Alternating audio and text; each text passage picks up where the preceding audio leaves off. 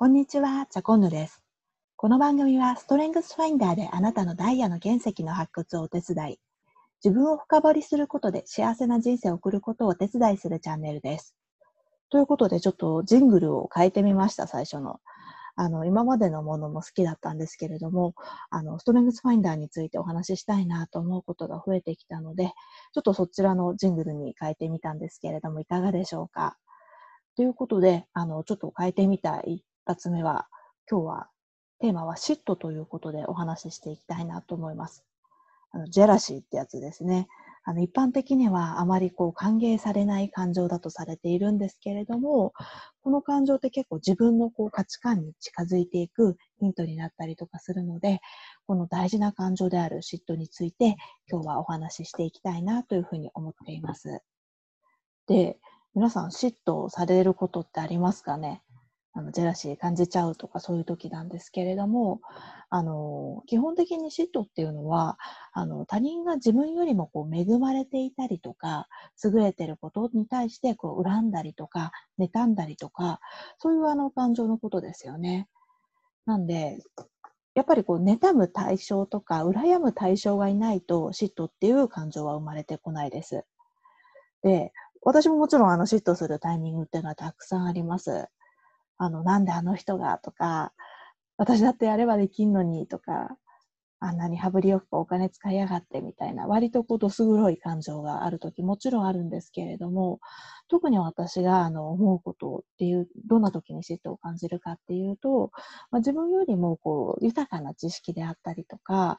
あの、まあ、賢さであったりとか、こう文章がすごく上手であったりとか、こう目立つ功績を上げた人っっていうところに、私の嫉妬っていう感情はこうフォーカスが当たるような気がします。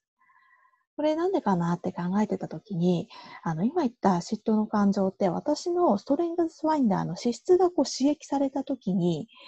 あの、想起されるんですね。私あの、学習欲っていう資質を持ってるんですけれども、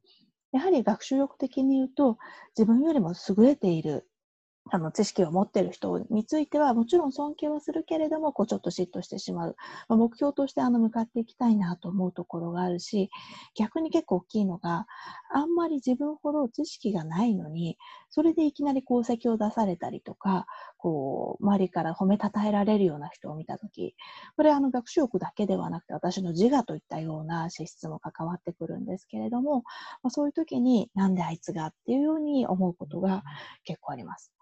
なので、自分のどこに嫉妬のポイントがあるのか、今言った私の嫉妬ポイントに嫉妬感じる、共感するって方もいれば、え、それ全然わかんないっていう人もいると思うんですね。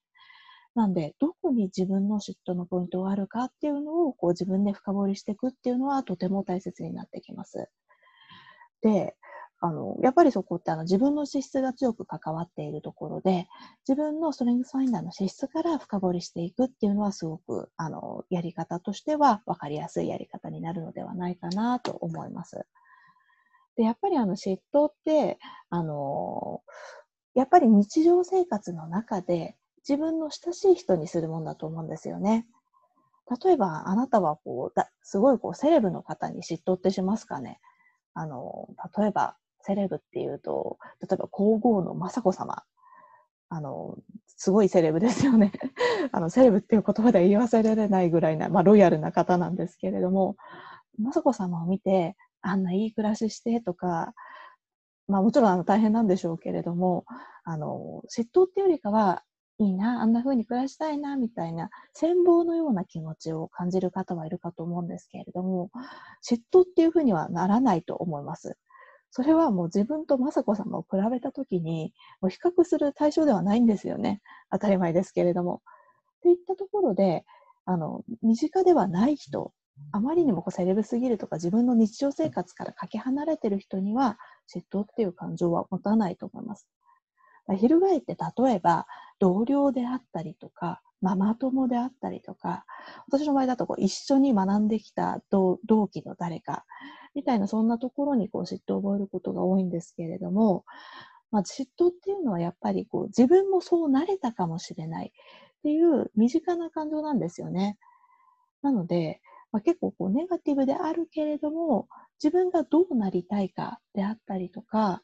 自分が、え、ー、とこう、こうありたいみたいな姿を映し出す感情としても嫉妬っていうのは使えるのではないか。分か自分のことを深掘りする一つのファクターになってくるのではないかなというふうに思います。で、結構嫉妬ってこう自分で持ってるのも辛いし、あの、持ってること自体こう見にくいから見たくない。そんな方も多いと思うんですね。でもやっぱり嫉妬ってこう現状を脱出するすごい大きなエネルギーになるんですよ。なんでもうこれ使うしかないですよね。もうこちょっと、ちょっとでもこう嫉妬っていう感情を覚えたのであれば、まあ、自分の内面をこれ見直すチャンスだっていうふうに捉えていただけると、嫉妬っていうあの感情をうまくポジティブな力に変えていけるのではないかなと思います。その時に大切なのが、なんでその人に嫉妬するのか、その人のどういうところに嫉妬したのか、自分の逆、自分が逆の立場だったらどう思うんだろうかっていうような感じで、自分の感情を分析して掘り下げていくっていうのがとても大切になってきます。